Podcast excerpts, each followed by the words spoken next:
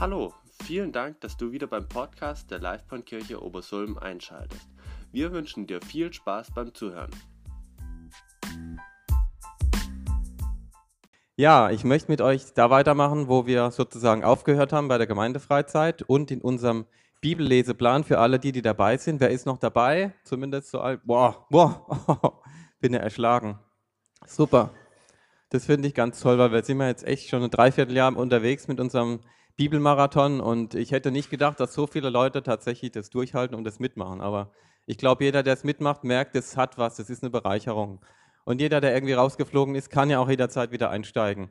Ich habe jetzt übrigens gemerkt, ich bin jetzt übrigens sogar fertig, bin durch. Noch nicht mit dem Ganzen, aber ich hatte ja letztes Jahr probeweise schon im Oktober angefangen mit dem Oktober mit den Oktobersachen und habe es jetzt quasi schon ein Jahr durchgezogen. Also muss sagen, ja, jetzt merke ich, jetzt kommt die erste Wiederholung, jetzt bin ich mal gespannt und jetzt sieht man auch, was ich da so alles angestrichen hatte. Ich mache natürlich jetzt weiter mit bis zum Ende des Jahres, klar, logisch. Jetzt bin ich mal gespannt, was das für einen Effekt hat, wenn man das vom Jahr schon angefangen hat und jetzt quasi nochmal weitermacht. Spannend. Ja, gestern war der Bibeltext Apostel Geschichte 5 und 6, wenn ich es richtig nachgeguckt habe. Stimmt es? Jawohl, also super. Und da möchte ich heute weitermachen, aber nochmal kurz zurückblicken. Wir hatten ja auf der Gemeindefreizeit, für die, die dabei waren, über Apostelgeschichte 2 haben wir alle zusammen gelesen und da ein paar Sachen uns rausgesucht, gerade in Bezug auf Gemeinde, weil es ja um Gemeinde ging, Gemeindewachstum, unsere Perspektive als Gemeinde. Und da hatten wir uns angeschaut, wie hat es die erste Gemeinde gemacht, wie wurde die gegründet und wie haben die sich verhalten. Und da haben wir einige Merkmale rausgeholt, die will ich jetzt gerade nochmal geschwind ähm, zusammenfassen, weil das ist gut, wenn man das immer wieder wiederholt, wie in der Schule, gell? dann bleibt es besser im Gedächtnis. Was waren die Merkmale von dieser ersten Gemeinde? Sie hatten regelmäßige Zusammenkünfte, um sich im Glauben zu unterweisen. Ja? Das, was wir sozusagen im Gottesdienst machen oder auch in Kleingruppen, in Hauskreisen machen, im Glauben gegenseitig zu unterweisen. Sie hatten enge Gemeinschaft, sie feierten das Abendmahl, müssen wir auch mal wieder machen, gell? Sie beteten miteinander und Gott wirkte Zeichen und Wunder. Das war schon eine Folge daraus tatsächlich. Und da haben wir auf der Freizeit auch gesagt, ja, wenn wir genau hingucken, haben wir ja auch schon echt, jeder persönlich und auch als Gemeinde schon viele Zeichen und Wunder erlebt. Alleine schon, dass wir in diesen Räumen hier sein dürfen, ja. Wer das noch weiß, das war alles mal ganz, ganz, ganz, ganz ungewiss und unsicher. Aber manches kommt auch wieder in der Geschichte. Sie teilten ihren Besitz. Auch wir machen das, ja. Wir, wir legen hier zusammen, damit wir uns die Räume hier leisten können, damit wir hier Anschaffungen machen können, damit wir auch mal äh, Gastprediger hier bezahlen können und so weiter. Sie lobten Gott und waren geachtet und anerkannt. Und das finde ich so toll. Sie lobten Gott und das hat irgendwie nach außen gewirkt. Die Leute waren anerkannt. Und dann dieser Schlusssatz, der mir immer so gefällt, jeden Tag wuchs die Gemeinde. Ja? Wachstum hatten die. Toll. Also ein tolles Modell, ein tolles Vorbild, eine ideale Gemeinde, wenn man sich das so anguckt. Kann man sich als Ziel nehmen, so wollen wir werden. Aber im heutigen Text sieht man, auch in dieser Gemeinde gab es immer wieder mal Sachen, da hat es schon angefangen, da hat es nicht so gut funktioniert. Da wollen wir jetzt gleich lesen. Und ich sage mal, an was liegt es meistens, wenn es in der Gemeinde nicht so funktioniert, schon damals? Naja, hat mal einer gesagt, Gemeinde könnte echt so eine tolle Sache sein, wenn es da keine Menschen gäbe. ja, vieles ist halt menschlich, aber natürlich auch teuflisch, ja, auch der Einfluss vom Teufel ist da drin, werden wir gleich sehen. Lasst uns jetzt zusammen die Bibel aufschlagen. Ich habe euch eine mitgebracht. Wer möchte, kann hier mitlesen. Wer möchte, kann seine eigene Übersetzung mitlesen. Das ist hier die gute Nachricht-Übersetzung. Wir fangen schon ein bisschen vorher an, weil das gehört einfach inhaltlich noch mit dazu. In Apostelgeschichte 4 ab dem Vers 23 unter der Überschrift Brüderliches Teilen in der Gemeinde. All die vielen Menschen, die zum Glauben an Jesus gefunden hatten, waren ein Herz und eine Seele. Niemand von ihnen betrachtete etwas von seinem Besitz als persönliches Eigentum. Alles, was sie besaßen, gehörte ihnen gemeinsam. Mit großer Kraft und bestätigt durch Wundertaten bezeugten die Apostel Jesus als den auferstandenen Herrn und für alle sichtbar lag großer Segen auf der ganzen Gemeinde. Es gab unter ihnen niemand, der Not leiden musste. Denn die in der Gemeinde, die Grundstücke oder Häuser besaßen, verkauften sie, wenn es an etwas fehlte, brachten den Erlös herbei und legten ihn vor den Füßen der Apostel nieder. Das wurde dann unter die Bedürftigen verteilt. So machte es auch Josef, ein Levit aus Zypern, den die Apostel Barnabas nannten. Das heißt, der Mann, der anderen Mut macht. Er verkaufte seinen Acker, brachte das Geld und legte es den Aposteln zu Füßen. So, jetzt kommen wir zum Kapitel 5 mit der Überschrift Hananias und Sapphira belügen den Heiligen Geist. Auch ein Mann namens Hananias und seine Frau Sapphira verkauften ein Stück Land. Hananias behielt mit Wissen seiner Frau einen Teil des Geldes zurück. Das Übrige brachte er und legte es den Aposteln zu Füßen. Doch Petrus sagte zu ihm, Hananias, warum hast du dein Herz dem Satan geöffnet? Warum belügst du den Heiligen Geist und behältst einen Teil vom Erlös deines Feldes für dich? Du hättest ja das Land behalten können und nachdem du es verkauft hattest, auch das Geld. Warum hast du dich auf dieses falsche Spiel eingelassen? Du hast nicht Menschen, sondern Gott belogen. Als Hananias diese Worte hörte, brach er zusammen und starb. Ein gewaltiger Schrecken packte alle, die davon erfuhren. Ein paar junge Leute standen auf, wickelten den Toten in ein Tuch, trugen ihn hinaus und begruben ihn. Etwa drei Stunden später kam seine Frau. Sie wusste noch nicht, was geschehen war. Petrus fragte sie, Sag mir, habt ihr das Feld zu diesem Preis verkauft? Ja, antwortete sie, zu diesem Preis. Da sagte Petrus, Warum habt ihr euch verabredet, den Geist des Herrn herauszufordern? Ich sage dir, vor der Tür stehen schon die Leute, die deinen Mann begraben haben. Sie werden auch dich hinaustragen. Im selben Augenblick fiel sie vor seinen Füßen zu Boden und starb. Die jungen Leute kamen herein, sahen sie tot daliegen, trugen sie hinaus und begruben sie neben ihrem Mann. Ein gewaltiger Schrecken packte die ganze Gemeinde und alle, die davon hörten.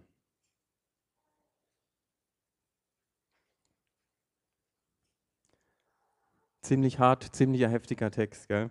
Also am Anfang, das von Apostelgeschichte 4, ja, zeigt nochmal diesen Idealzustand der Gemeinde. Ein Herz und eine Seele, damit beginnt es. Sie waren wie ein Herz und eine Seele. Und keiner hat auf seinem eigenen Besitz beharrt, wenn er gesehen hat, ey, anderen geht es nicht gut, ich möchte, dass es denen auch gut geht. Also war jeder bereit, tatsächlich seinen Besitz zu teilen.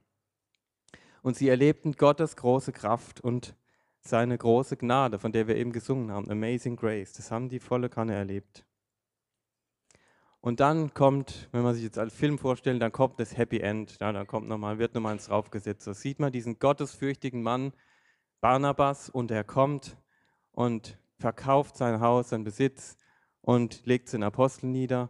Er, der sowieso schon ja immer so ein tolles Beispiel ist und den, der eigentlich Josef hieß und den die Apostel genannt haben, Barnabas, Sohn des Trostes, weil er einer war, der andere getröstet hat, der andere ermutigt hat, der auch als der, des, der Prototyp eines Mentors in der Bibel gilt, weil er sich Menschen angenommen hat und die unterstützt hat und die immer wieder aufgebaut hat.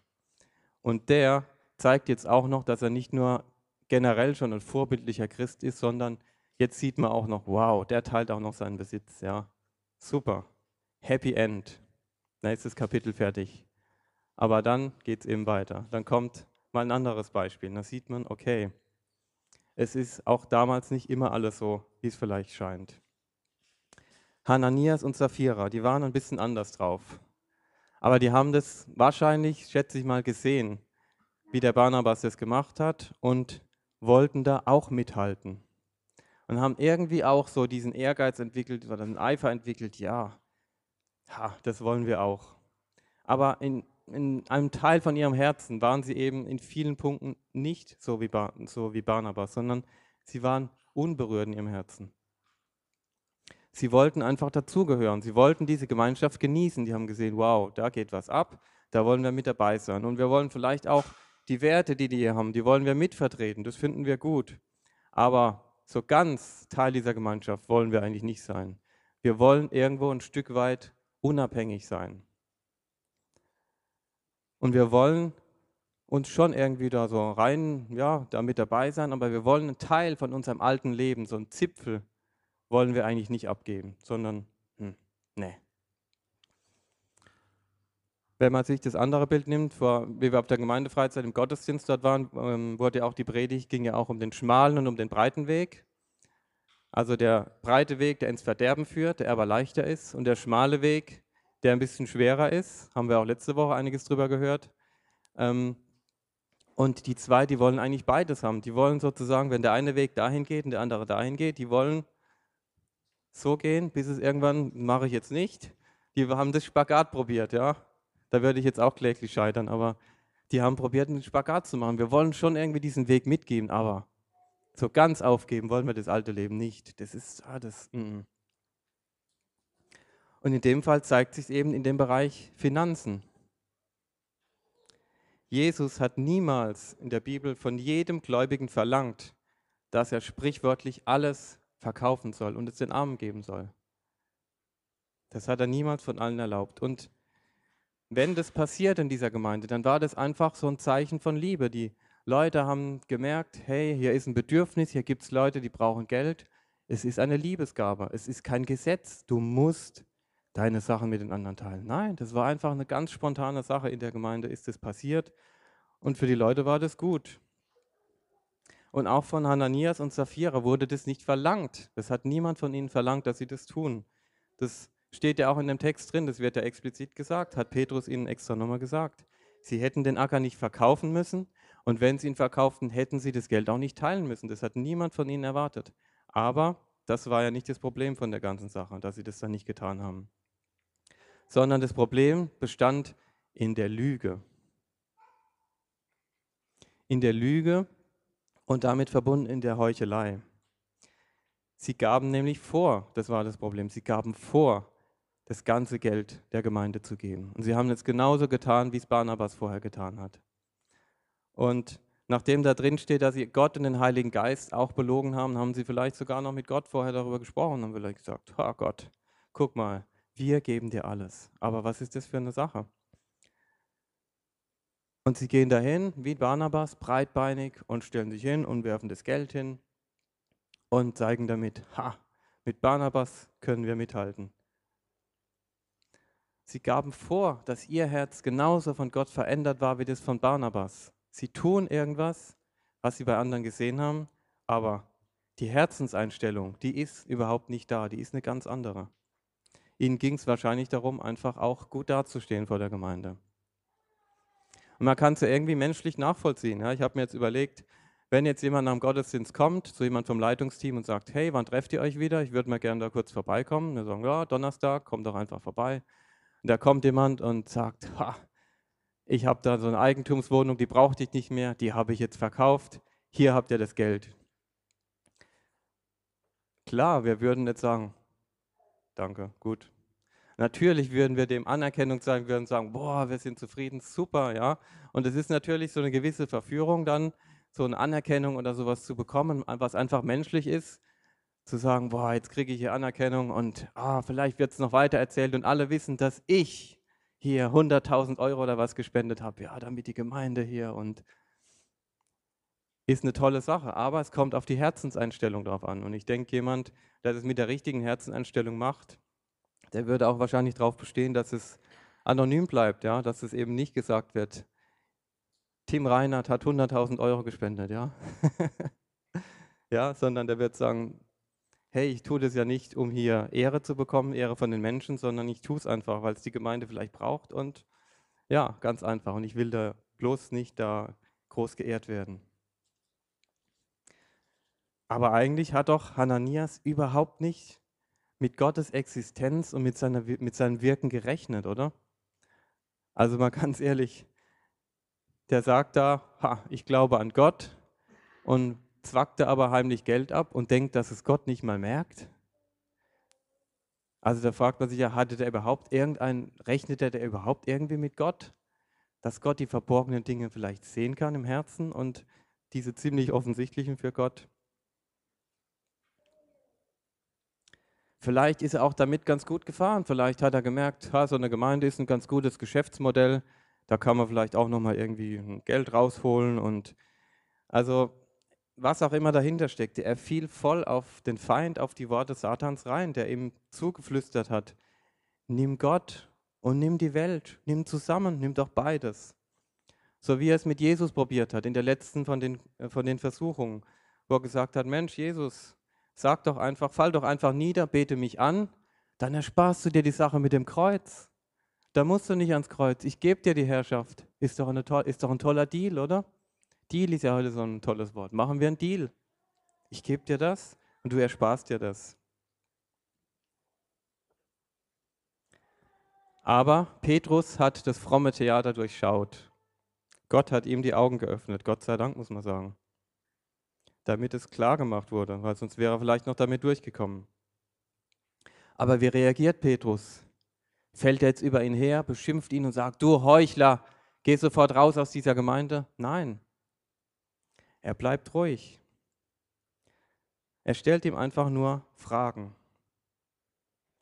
Und ich kann mir vorstellen, dass er die Fragen sogar ziemlich emotional gestellt hat und dass er auch einfach auch ziemlich fassungslos eigentlich war, wie er das gesehen hat. Denn in der Gemeinde lief es so gut und so toll. Und es hat alles so gut funktioniert. Und dann sieht er, dass einer so ein Heuchler ist und will für seine eigene Ehre, ja, so ein Theater abziehen. Zweimal fragte er, warum? Warum hat der Satan dein Herz geöffnet? Oder in einer anderen Übersetzung heißt erfüllt, erfüllt, Entschuldigung. Und wenn man in den griechischen Text guckt, erfüllt, das ist im Griechischen da das Wort Epler, Eplerosen, Eplerosen, keine Ahnung, habe nie Griechisch gelernt, habe ich nur nachgelesen. Und in diesem griechischen Begriff steckt die Vorstellung von Kontrolle und Einfluss mit drin. Das heißt, er hat dem Satan Kontrolle und Einfluss gegeben über einen Teil von seinem Herzen. Und dieses gleiche griechische Wort erfüllen steckt auch in dem Gebot ähm, in Epheser 5, Vers 18, wo drin steht, lasst euch vom Geist erfüllen. Also einmal vom Geist erfüllen und das andere, warum lässt du dich vom Satan erfüllen? Also das zeigt ganz klar, wie zugespitzt die Lage hier ist. Es geht hier nicht um irgendwie, ach, so ein bisschen vielleicht sowas in mein Leben reinlassen, so ein kleines Spagat machen. Nein, es geht wirklich um die Entscheidung. Lasse ich den Geist Gottes in mir wirken oder lasse ich tatsächlich Satan in mir wirken? Ja, also das ist ganz eine ganz dramatische Situation hier eigentlich. Das sieht man da eben auch in der Sprache. Und deshalb fragt ihn das Petrus ganz fassungslos, sagen, warum hast du dir so etwas vorgenommen? Wusstest du nicht, was du da mit dir und auch deiner Gemeinde und vor allem, was du da mit Gott, deinem Vater, antust? Warum nur? Das Geschehene hier, und es lässt Gott eben nicht kalt, sondern ich glaube, dass Gott da wirklich durch den Petrus zu ihm spricht. Und deshalb wahrscheinlich denke ich, dass es auch ziemlich ja, dramatisch war, dass er ihn wirklich fragt, ich habe meinen Sohn für dich geschickt, ich habe Jesus Christus für dich geschickt, damit du erlöst bist. Und was machst du damit? Du lügst mich an, du betrügst mich. Erinnert ein bisschen an Adam und Eva, gell? das war ja so ähnlich die haben sich dann auch probiert, hinterm Baum zu verstecken, haben irgendwie auch nicht äh, kapiert, dass Gott das schon längst durchschaut hat. Und wir hören immer wieder dieses Warum. Und da hört man, denke ich, richtig so den Schmerz Gottes. Warum hast du das getan? Warum nur? Und vielleicht, da kann man nur drüber spekulieren, hatte das schon andere Sachen vorher, dass er sich vorher schon vielleicht mit anderen kleinen Sünden da so rein verstrickt hat und dann plötzlich gar keine Chance mehr hatte, sich dem Einfluss Satans zu widersetzen. Wobei man sagen muss, es war trotzdem letzten Endes seine Entscheidung, dieses Spiel, dieses Schauspiel abzuziehen. Er hätte sich auch anders entscheiden können. Ja? Man hat immer noch die Entscheidung. Und dann kam die heftige Reaktion Gottes. Dieses, ja, man merkt einfach, der hat mächtig gewirkt in dieser Gemeinde. Im Guten wie auch in diesem Fall hat er einfach gesehen, ich muss etwas tun dieses eben noch so geteilte Herz, das hat er einfach aufhören lassen zu schlagen. Bupp, fertig, tot. Petrus hat ihn noch zur Rede gestellt, aber ja, es ist ganz klar, er hat sein Herz vom Satan erfüllen lassen und hat diese Entscheidung getroffen. Nein, ich probiere es aus. Der Teufel hat ihm das suggeriert, du kannst beides haben. Du kannst beides haben. Kein Problem. Aber wir wissen genau, wenn der Teufel dir ein, einen Teil von deinem Herzen eingenommen hat, dann ist er damit nicht zufrieden, sondern dann will er alles haben. Und dann wird er alles dafür tun. Und das ist eben die große Gefahr.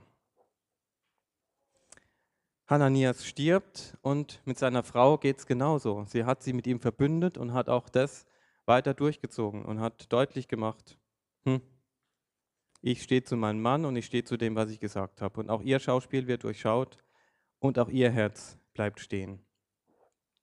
Und dann endet der Text damit, dass ein großer Schrecken über die Gemeinde kam und über alle Leute, die das mitbekommen haben. Man kann auch sagen, und so interpretiere ich das, es war ein heilsamer Schrecken. Es war ein heilsamer Schrecken. Heilsam im wahrsten Sinne des Wortes. Gott macht deutlich, dass er Heuchelei verabscheut. Das ist für ihn was Lauwarmes, das ist kein brennender Glaube, wer so handelt. Die Gemeinde soll begreifen, dass neben Herz und Seele eben auch Schrecken den Glauben manchmal reifen lässt. Und ich glaube, so wirkt es hier. Die haben jetzt mal einen richtigen Schrecken, um aber zu verstehen, was ist die Furcht Gottes. Das ist eine Art von Furcht Gottes, die eben in diesem Fall heilsam ist. Man muss sich das mal vorstellen. Das war ein christliches Ehepaar, das wahrscheinlich in der Gemeinde anerkannt war. Und das fängt an mit so einer Heuchelei, sich so aufzuspielen. Und am Ende merkt man, dass das überhaupt nicht gestimmt hat, was sie da vorgelegt haben. Überlegt mal, wenn das Schule gemacht hätte, dieses Beispiel von diesem Ehepahr, das hätte die ganze Arbeit von Gottes erster Gemeinde in Jerusalem völlig zerstören können.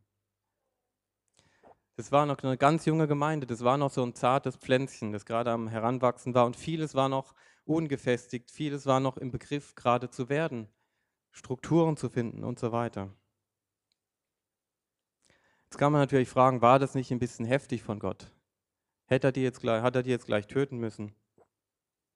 Gleich ein Todesurteil. Aber man kann auch sagen, oder wenn man ins Neue Testament schaut, dass sowas von Gott extrem, extrem selten vorkommt. Normalerweise hat Gott sehr viel Geduld. Aber ich glaube, in dieser Situation, wenn man das überlegt, eine ganz junge Gemeinde, die gerade im Begriff ist, sich zu finden, und dann kommt so ein Querschuss vom Teufel, ich sage einfach, das war eine Erziehungsmaßnahme. Da denkt man jetzt an Kinder, Erziehung der Kinder. Ich denke mal, wer hier Eltern ist von uns oder auch schon Großeltern, dass wir irgendwie doch gnädige Eltern sind, oder? Ist jemand hier gnädig, ist jemand hier gnädig? Oder ist er immer knallhart mit seinen Kindern? Gnade ist da auch ein großes Thema. Aber manchmal kommt man mit seiner Gnade nicht ganz zum Ziel. Oder manchmal muss man hart bleiben und muss einfach mal ein Exempel statuieren, muss man sagen, stopp, nicht weiter. Jetzt muss ich halt mal einmal hart durchgreifen, auch wenn es als Eltern vielleicht manchmal schwerfällt und manchmal wehtut. Aber, sagt, manchmal muss man ein Exempel statuieren. So geht es nicht. Und ich glaube, das ist das, was Gott hier macht. Er will hier zeigen, fromme Heuchelei ist für mich kein Kavaliersdelikt, wie man in der, in der Justiz so gerne sagt, sondern eine sehr, eine sehr, sehr, sehr ernste Sache. Denn sie zerstört ja meine eigene Beziehung zu Gott. Meine Beziehung ist dadurch zerstört und natürlich hat es auch Auswirkungen auf die ganze Gemeinde. Und übrigens kommt es auch nicht zum ersten Mal in der Bibel vor. Es gibt da ein Beispiel, was wir auch schon hatten in unserem Bibelleseplan in Josua 7, ähm, Achans Diebstahl. Da hat auch schon mal einer Sachen gemacht und das ist dann mit einer Steinigung geendet. Da hat man auch beschlossen, wir müssen ihn steinigen, wir müssen ein Exempel statuieren, sonst geht es hier gerade so weiter. Ist hart, gell? Aber auch das ist manchmal das Leben. Ja, was lernen wir jetzt daraus? Wir lernen daraus, es gab auch schon in der ersten, dieser frühen Gemeinde, gab es schon Menschen, die dieses Ideal von Christen irgendwie anzogen, die gesagt haben, boah, ich will ja dazugehören. Aber so ein Zipfel von dem alten Leben, den wollen sie nicht loslassen. Den wollen sie immer noch, den lasse ich. Es ist ja alles nicht so schlimm, so ein bisschen. Aber was heißt das jetzt in letzter Konsequenz? Heißt es jetzt, dass du nicht mehr ins Kino gehen darfst, dass du nur noch christliche Bücher, nur noch christliche CDs hören, hören sollst? Nein. Dessen, es geht jetzt hier in dem Beispiel gar nicht um, um Fragen des Alltags, sondern es geht um die Herzensangelegenheit, um das Innere, um das, was in deinem Herzen stattfindet. Und wir müssen immer aufpassen. Und das hat übrigens der Pastor da vor zwei Wochen auch gesagt mit dem schmalen Weg, dass wir aufpassen müssen, einerseits auch nicht zu gesetzlich zu werden. Dass wir nicht zu sehr auf das Äußere schauen. Hey, der, der raucht, das kann doch kein guter Christ sein. Oder der, der guckt immer so grimmig, der hat mich noch nie angelächelt. Das kann doch kein guter Christ sein, ja? In die Richtung, aber auch nicht in die andere Richtung. Wenn jemand so, oh, das ist ein toller Typ, oh, das ist bestimmt ein toller Christ. Und der, der tut immer so viel, der engagiert sich so viel. Auch das hat nichts zu heißen. Das ist das Äußere. Ja, das ist das Äußere. Es kann ja jemand wirklich 100.000 Euro spenden, aber im Inneren steckt da vielleicht eine völlig falsche Motivation dahinter und er glaubt vielleicht gar nicht daran, sondern denkt, ich investiere ein bisschen in eine Gemeinde, wird ja wohl nichts schaden. Ja? es alles. Es geht also manchen Menschen auch einfach darum, viele christliche Aktivitäten zu tun, mehr als andere, um zu zeigen, ja, ich bin hier ganz toll, ich bin ein Christ. Aber im Herzen glaubt er vielleicht gar nicht daran, an die Botschaft, die dahinter steckt. So eine Art Vereinsengagement, aber kein Glaube. Er versucht einfach christlich zu leben, wobei man da auch wieder fragen müsste, hm, was ist eigentlich christlich zu leben? Was, ist, was bedeutet das? Wie sieht es aus? Und wo sind da wieder die Grenzen? Was ist vielleicht wieder nicht, nicht christlich? Ja? Das sind alles schwierige Fragen.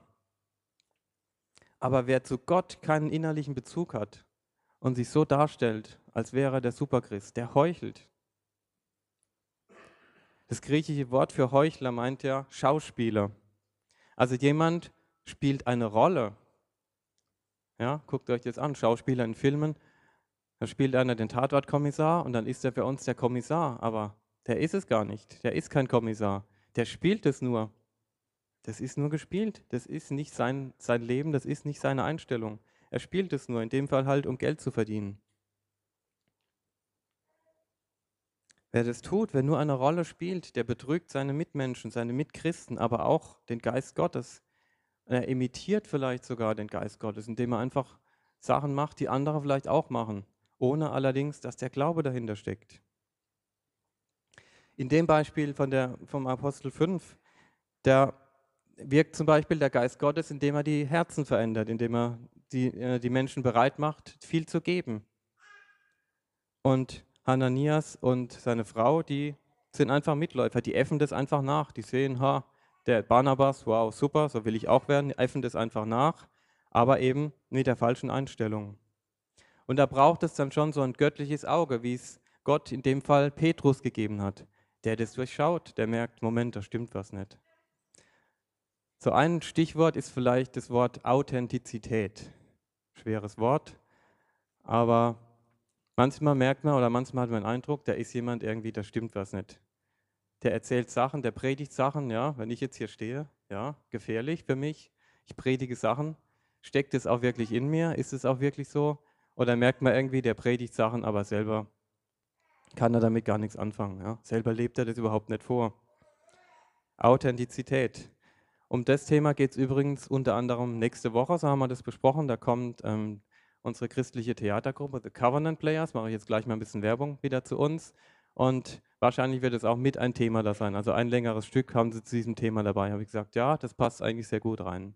Also herzliche Einladung schon mal nächsten Sonntag. Ladet Leute ein. Das wird ähm, Gottesdienst ohne Predigt, sondern komplett einfach durch Theaterstücke, durch ein längeres Stück. Dieses Mal wird mal eine ganz andere Sache, aber ich glaube, da kann man wirklich auch Leute einladen.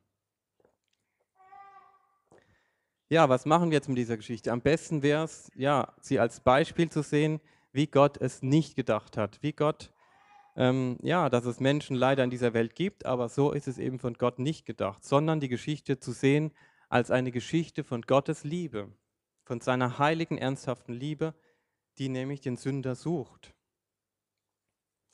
Und wir dürfen in der Geschichte nicht nur Gottes verzweifeltes Warum, Warum herauslesen, sondern seine Liebe, die dahinter steckt. Denn wir dürfen auch manchmal mit Fragen und mit Zweifeln zu Gott kommen. Und wir dürfen auch, ja, es kommt vor, wir sündigen auch.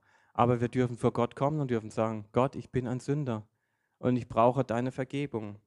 Und die gibt er uns. So groß ist seine Gnade, amazing grace. So groß ist seine Gnade, dass er uns sie gibt. Und das hat er uns durch Jesus Christus gezeigt.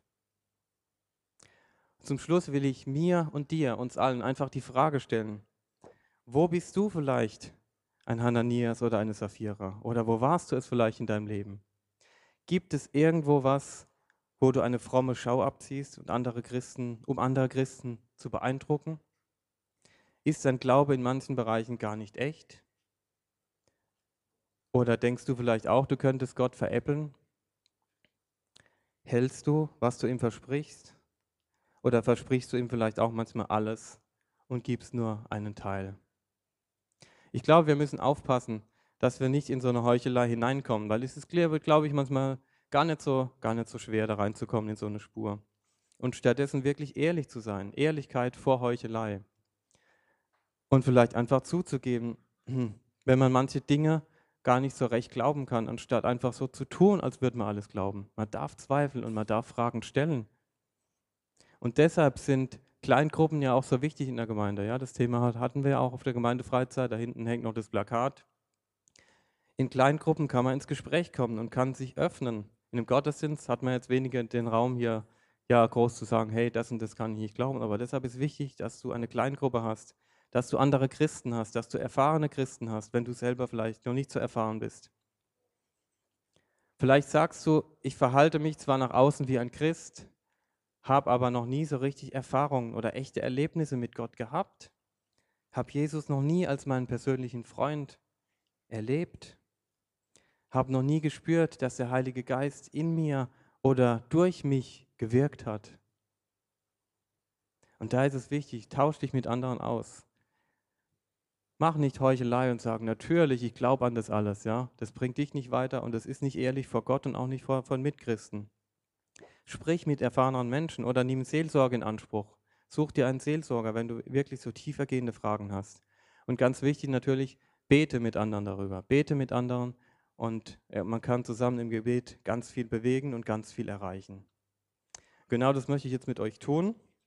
Haben jetzt einfach noch eine Zeit des Gebets. Ich möchte euch einladen, einfach die Augen zu schließen, dass jeder für sich sich ja jetzt mit Gott konzentrieren kann, mit Gott alleine ist, sozusagen nicht abgelenkt wird. Und ich bete einfach für euch und wenn ihr wollt, könnt ihr das auch im Inneren mitbeten, mitsprechen. Und zum Schluss gibt es dann auch noch eine kleine Zeit der Stille, wo dann einfach jeder auch noch persönlich weiterbeten kann. Vielleicht an dem anschließend, was ich jetzt mit euch zusammen beten möchte. Vater, ich danke dir für diese Bibelstelle. Ich danke dir für das, was du uns da kundtust, wo du uns auch zeigst, welche Gefahren es in unserem Leben gibt, in unserem geistlichen Leben, dass es ja die Gefahr gibt, dass der Teufel immer wieder uns irgendwelche Zipfel, die wir ihm vielleicht überlassen haben, schnappen möchte und unser Herz erfüllen möchte. Ich danke dir, dass wir darauf hingewiesen werden, dass du sowas nicht, nicht mögst, nicht willst, nicht magst. Ich danke dir, dass du ein Gott der Gnade bist, zu dem wir mit als Sünder einfach kommen können und nicht heucheln müssen vor dir, sondern sagen können, hey, ich habe hier ein Problem, ich habe hier gesündigt. Ich bring's vor dich und bitte dich einfach um Vergebung. Vater, ich bitte dich, zeige mir, wo ich in meinem Leben vielleicht, auch vielleicht auch nur ein bisschen ein Hananias oder eine Saphira bin, wo ich nicht ehrlich mit dir bin oder auch nicht ehrlich mit meinen Mitchristen. Vater, ich möchte kein Heuchler, sondern ein wahrer Nachfolger Jesu sein. Jesus, ich möchte dir jetzt mein Leben vielleicht zum ersten Mal oder vielleicht auch aufs Neue einfach anvertrauen. Ich möchte mir dir jetzt mein Leben neu oder überhaupt einfach geben möchte da jetzt ganz klar Schiff mit dir machen, möchte sagen, ich möchte weg von diesem Spagat. Ich möchte diesen schmalen Weg, auch wenn er manchmal steinig ist und schwerer ist als der breite Weg. Ich möchte ihn mit dir gehen. Vielleicht willst du Gott jetzt irgendwie ein Zeichen geben, vielleicht indem du die Hand hebst oder einfach Gott jetzt zu sagen, ja, das möchte ich. Ich möchte dir jetzt einfach zeigen, dass ich das will. Ich möchte dich einladen, mein Herz ganz in deinen Besitz zu nehmen. Es mit Glauben zu erfüllen, es mit deinem Geist zu erfüllen und all die Dinge, die du mir in deinem Wort zugesagt hast, an die möchte ich glauben. Lehre du mich zu glauben, was in deinem Wort drin steht. Lehre du mich deine, an deine Zusagen zu glauben. Vater, ich möchte dich jeden Tag aufs Neue erleben. Ich möchte mit deiner Liebe erfüllt sein. Ich möchte ein Tempel des Heiligen Geistes sein, so wie es in deinem Wort drin steht, dass er in mir wirkt und niemand anderes. Ich möchte dir begegnen und ich möchte dir mein Leben anbefehlen, mit allem, was dazugehört. Vater, und ich rechne fest damit, dass du in meinem Leben wirkst. Ja, und alles, was ihr sonst jetzt noch mit dem Vater teilen wollt, wie gesagt, jetzt nehmen wir uns zwei, drei Minuten Zeit, einfach jeder für sich im Gespräch mit dem Vater weiter zu beten.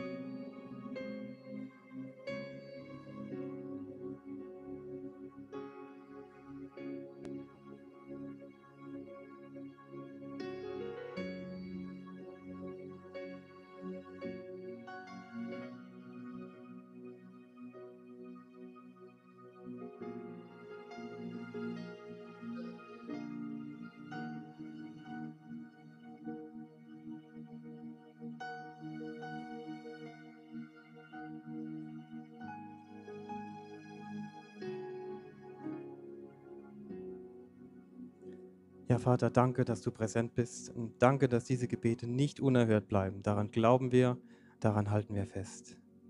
Amen.